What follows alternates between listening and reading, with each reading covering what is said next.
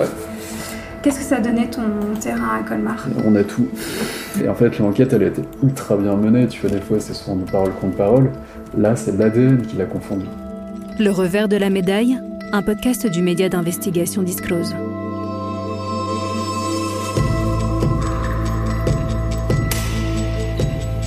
Moi, je le vois assez bien, du coup, en podcast radio, c'est vraiment le judoka, l'ADN et la médaille. Enfin, tu vois, c'est les temps forts, c'est ça. Le judoka, l'ADN et la médaille, épisode 3. Tu es où là? À droite. 14 octobre 2019, nous partons en direction de Colmar pour enquêter sur une affaire de violence sexuelle en milieu sportif. Une de plus révélant un grave dysfonctionnement, celui du maintien en poste d'un agresseur.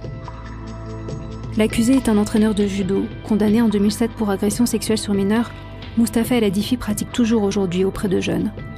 Pourtant, le Code du sport interdit à toute personne condamnée pour ces faits d'exercer toute activité. C'est là, non Bonjour. Bonjour. Bonjour. Bonjour, madame. Bonjour, madame. Vous n'entendrez pas le nom de la victime ni de ses parents. Ils ont demandé à rester anonymes et que le nom de leur ville ne soit pas dévoilé, bien que l'affaire ait été jugée. Dans la première partie du, du dossier, on a euh, tous les documents de justice. On a, repris un petit peu tous les interrogatoires. Et il y a surtout donc le, jugement en fin de cette partie-là. La dernière partie du, dossier, c'est donc euh, les lettres que nous avons envoyées aux différentes instances pour déjà euh, déclarer un petit peu ce qui s'était passé et de les informer de la décision de justice. Voilà. Donc je suis le papa d'une victime qui euh, a subi une agression sexuelle en 2004 dans le sport euh, de judo dans la banlieue colmarienne. Vous étiez impliqué dans le club de judo où votre fille a été agressée? On s'était beaucoup impliqué parce que voilà, on avait nos trois enfants dans le club. Donc on était euh, fortement impliqués, je faisais partie du comité.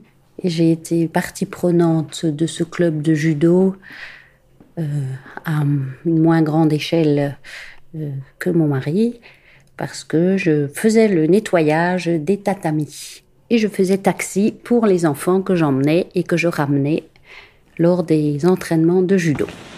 C'est une affaire qui a quand même ébranlé euh, ce club et euh, qui est un club qui est dans un milieu, un milieu, rural. hein. Nous sommes euh, dans la plaine d'Alsace. Il est vrai que le, que le club existe encore. Je n'y ai plus mis les pieds depuis euh, l'année 2004, hein, parce que j'estimais que j'avais plus rien à y faire. Sur le moment, j'ai arrêté le judo parce que voilà, le coup de, le coup de matraque était beaucoup trop, trop important et j'ai repris le judo effectivement euh, quelques années après. C'était peut-être un moyen pour moi aussi de digérer et de me lancer un défi. L'entraîneur de votre fille, comment était-il perçu dans le club? Alors bon, je connaissais très bien ce- cette personne puisque ça a été mon entraîneur. Alors le surnom que tout le monde lui donnait, il s'appelait Mousse, de Mustapha. Euh, il est vrai qu'il avait une, une excellente pédagogie, donc il passait très très bien au niveau des jeunes. Les gens le plaçaient sur un piédestal, indéboulonnable. Donc voilà, au-dessus de tout soupçon dans ce genre de choses. C'était le maître des lieux.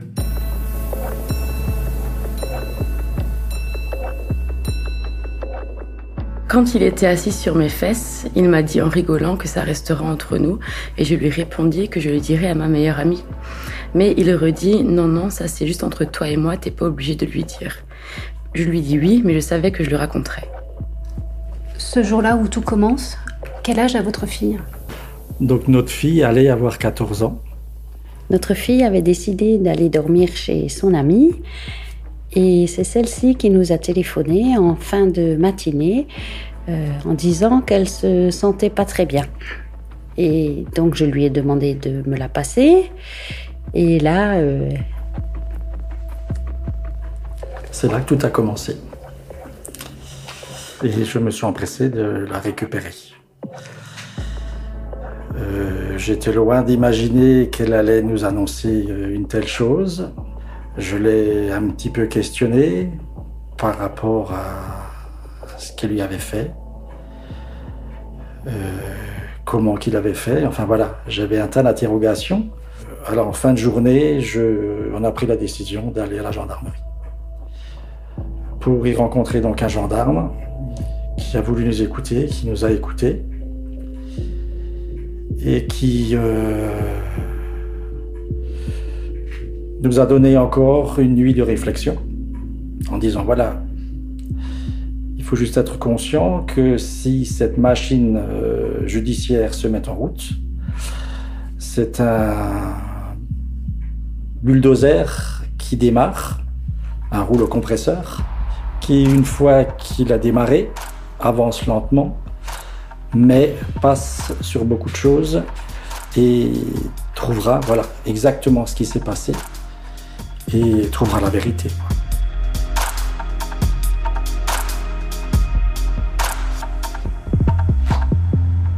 Donc à son, à son réveil, euh, je lui ai posé la question, ce qu'on faisait. Elle m'a dit, de toute façon, papa, euh, ma décision euh, n'a pas changé depuis hier soir. On peut retourner à la gendarmerie et on déposera plainte. Objet de la plainte, tentative de viol sur mineur de moins de 15 ans. Le dépôt de plainte a, a eu lieu le 7 février 2004 pour des faits qui ont eu lieu le 5 février 2004. Madame, monsieur, vous venez de déposer une plainte. Cette plainte, après enquête de nos services, va être transmise à monsieur le procureur de la République au tribunal de grande instance de Colmar, place du marché aux fruits, qui décidera de la suite à lui donner et vous en tiendra informé. Alors les, faits se sont passés pendant un entraînement. C'était euh, une séance de massage. C'est comme ça qu'il avait appelé cette, cette partie du cours euh, lors de son interrogatoire, euh, argumentant qu'il en faisait régulièrement. Il a donc, il s'est isolé derrière des mousses, des cubes de mousse, pour euh, s'isoler avec notre fille. Euh, il a, il a descendu le pantalon de notre fille. Il a tout ça bien sûr caché aux yeux des autres. Hein. Et donc l'agression sexuelle a eu lieu euh, à ce moment-là. Il faut juste se rendre compte qu'il y a deux choses. Il y a le geste qui est inqualifiable, qui est indescriptible et insupportable de la part de parents de voir que sa propre fille puisse subir des choses comme ça. Et après, il y a le côté social, où là, tout s'écroule, parce que voilà, on est du côté de notre fille et qu'on qu'on est là pour elle.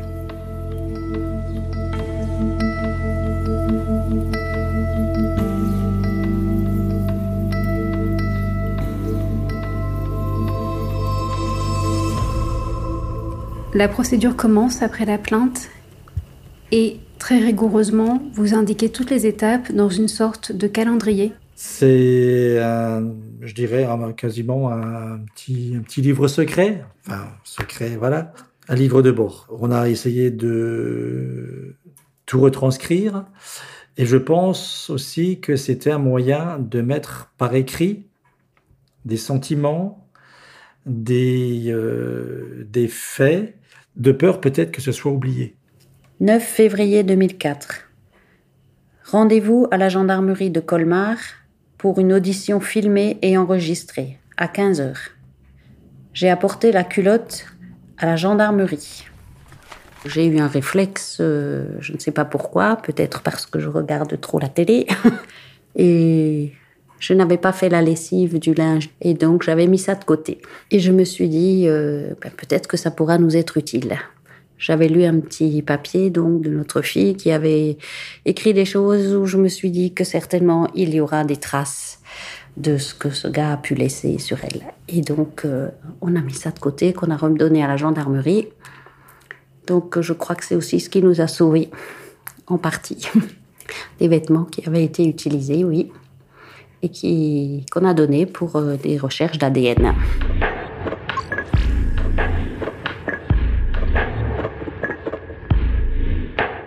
13 février 2004. Ce soir, la femme du président du club m'a appelé après que je lui ai laissé un message pour lui annoncer que les fuites avaient eu lieu. Il paraît qu'il y a eu une réunion de comité à laquelle je n'ai pas été invité.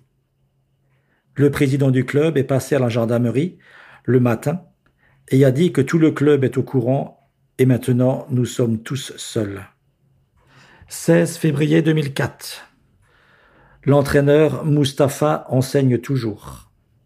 23 février 2004. Notre fille a passé l'examen à l'hôpital de Colmar pour le test avec le médecin légiste. Il n'y a pas eu de dégâts sur notre fille. Quand on lit ce livre de bord, on se rend compte que le club ne vous a pas forcément soutenu à cette époque.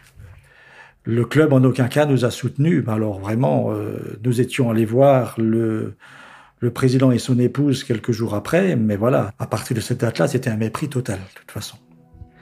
Le 17 mars 2004. Maman et papa. Il est 9h moins 10 et comme chaque soir, nuit et matin, j'ai une très grosse boule dans le ventre. Car quand je vais au collège, je ne sais pas ce qui va se passer, ni ce qui va m'arriver, ni tout ce qu'on va me dire. J'en ai marre que chaque jour me fasse des réflexions sur tout. Je ne veux plus aller au collège. Si seulement maintenant on pourrait me changer de bahut ou faire des cours par correspondance, je serais grave contente. Essayez de me comprendre et de me laisser quelques jours sans cette boule. Merci. Comment l'entourage de votre fille a réagi? Les choses ont été sues dans l'enceinte du collège et donc euh, elle ne pouvait plus supporter que on ne lui parle pas ou qu'on ne lui parle plus que de ça en disant qu'elle était une menteuse, une affabulatrice. Et donc euh, je pense qu'elle n'a plus beaucoup de copines euh, à cette époque-là. 23 mars 2004, notre fille intègre son nouveau collège. Elle terminera l'année au calme. 2 avril 2004. Le gendarme nous a appelés pour nous dire que l'entraîneur Mousse est convoqué lundi. Il m'a également dit que s'il n'avoue pas, il faudra faire une confrontation. 3 avril 2004. Nous avons rendez-vous à la gendarmerie. Notre fille aimerait poser quelques questions concernant la confrontation.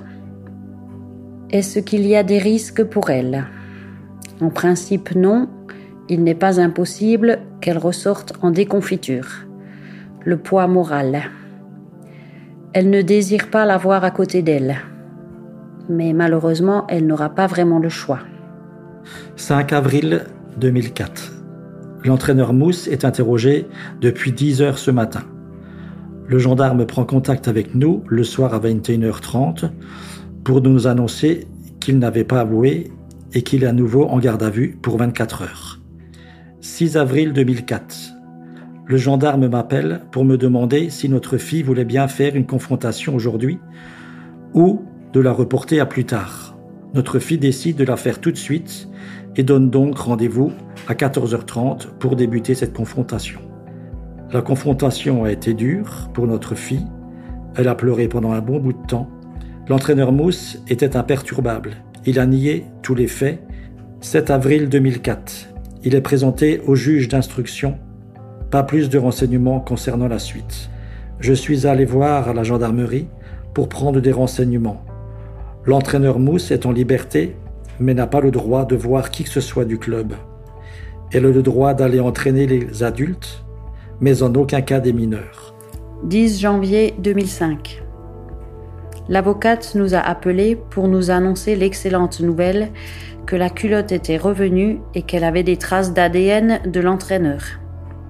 Nous l'avons annoncé à notre fille qui s'est mise à pleurer de joie.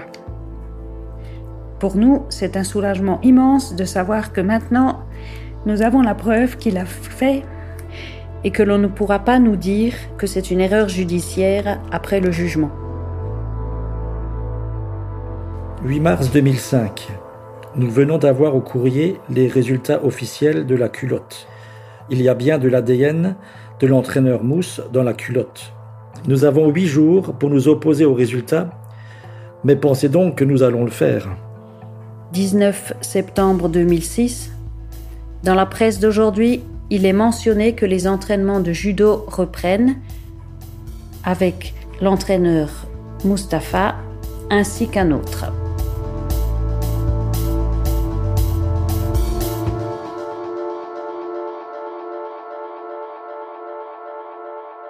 Quelques semaines après votre plainte pour agression sexuelle sur votre fille mineure, l'entraîneur de judo, Mustapha El Adifi, est mis en examen. Il a un contrôle judiciaire. Il lui est interdit de se rendre dans le club. Il lui est interdit de rentrer en contact avec la famille, avec des membres du club de judo. Il ne doit pas se livrer aux activités professionnelles d'enseignement ou d'entraînement. Mais il a droit d'entraîner des adultes. Le problème, c'est qu'il ne respecte pas son contrôle judiciaire. Et alors là, on le voit aussi dans le document, une vraie lutte s'engage. Vous signalez à plusieurs reprises qu'il continue d'entraîner. Tout à fait. On avait, euh, on le voyait, comme dit, euh, à des endroits où on ne devait pas le rencontrer. Donc, euh, on a été un petit peu à la chasse de de tous ses faits et gestes. Hein. Ah, de toute façon, lui, il était au-dessus des lois. Des personnes vont même demander que son interdiction d'exercer soit levée. Vous vous rappelez de ça? Euh, tout à fait. Il avait fait, on avait découvert ça à travers, les, à, travers notre avocate, que les clubs de Colmar et dans le club où il exerçait, les présidents avaient demandé à ce que son contrôle judiciaire soit modifié, ce qui a été refusé par le tribunal. Est-ce qu'on peut regarder les coupures de presse? Là, vous avez un article des dernières nouvelles d'Alsace du 26 avril 2006. Le papier est un peu jauni. Vous l'avez découpé avec précaution? Alors cet article, euh, déjà nous, c'est la photo qui nous a qui nous a attirés, hein, puisque bon, il est euh, il est agenouillé, agenouillé au milieu de, cinq adultes qui apparemment ont sûrement eu euh, des très bons résultats. Donc enfin la troisième place régionale, le titre de l'article. Alors à ce moment-là, on est, euh, on va dire un an avant le jugement. Donc euh, pour lui, euh, il y avait un petit peu le sentiment de voilà, je continue à faire ce que je veux. sa photo dans les journaux ne le dérange pas. Il est là comme si de rien n'était. Ah, voilà. Donc là aussi un article qui le montre en photo, donc du, 17 février 2004, donc euh, tout au début de, notre affaire, sachant qu'il avait déjà été inquiété au niveau de la gendarmerie, puisque voilà, euh, le dépôt de plainte avait déjà été fait, et qu'ils annoncent qu'ils annoncent. Le club savait, parce que nous avions nous prévenu euh, le président. Donc, je pense qu'à partir du moment où le président était au courant les informations sont vite, euh, ont vite, comment dire, euh, ont vite été communiquées. Et euh, dans l'article, il est donc il est bien marqué qu'il prendra en charge les cadets juniors et seniors. Donc, mais voilà, on prenait acte et on, on découpait soigneusement l'article. Depuis le début, il y a une personne qui écoute en silence, assise à côté de vous. C'est votre fille. Elle avait 13 ans au moment des faits. Elle en a 29 aujourd'hui. Vous pensiez rester en retrait. En fait, vous avez beaucoup hésité avant de parler. Vous hésitez encore? Euh, J'ai un petit peu réfléchi à la question et je me suis dit que parler, ça aidera aussi d'autres jeunes filles à, à parler à leur tour et à faire valoir euh, ses droits et voilà, simplement pour aider d'autres filles si s'il leur arrive des choses similaires. On refaisait toute l'histoire, votre procédure, ces années de combat. Aujourd'hui, quand on voit que votre agresseur, votre entraîneur de judo, est encore en poste, comment vous réagissez à ça?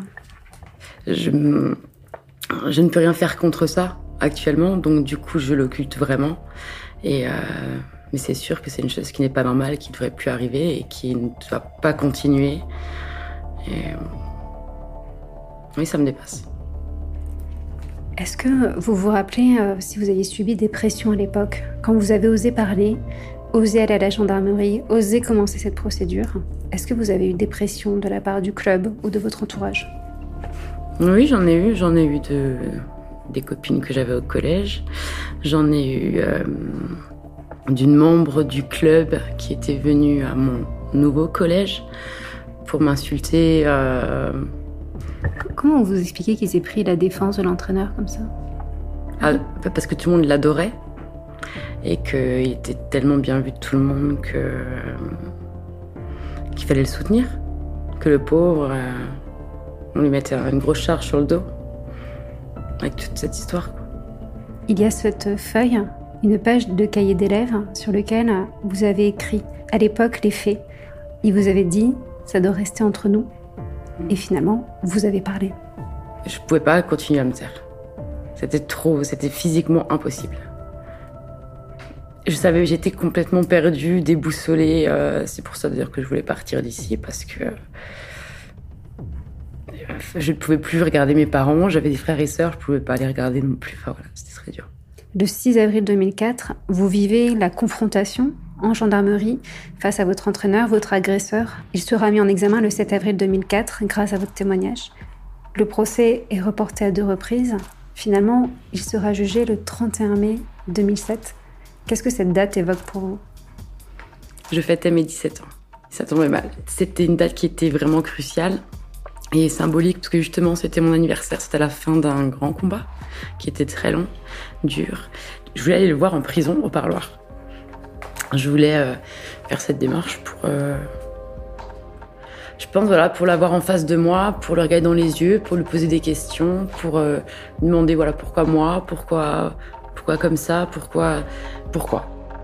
Nous avons retrouvé son agresseur, Mustapha, l'entraîneur de judo confondu par son ADN et condamné en 2007. Sa réponse est lue par un journaliste. Je n'ai jamais rien fait. Je nie toujours les faits. C'est une seule fille qui m'accuse sur tant de filles. J'ai payé aussi, j'ai souffert. C'est une histoire de village. C'est pas ça qui va arrêter ma vie, me bloquer, arrêter mon travail et ma passion.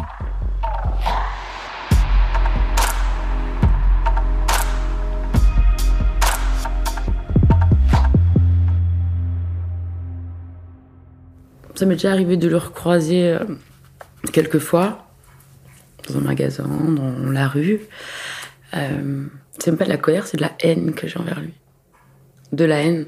La haine d'avoir euh, détruit une partie, enfin une partie, une partie, une bonne partie de mon enfance, de mon adolescence, de. Et bon, ça, on pourra jamais le refaire. Aujourd'hui, on est 15 ans après les faits, 15 ans après votre agression. Votre entraîneur de judo a été condamné.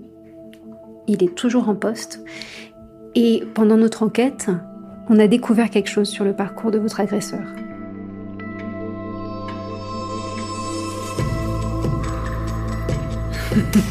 C'est une honte.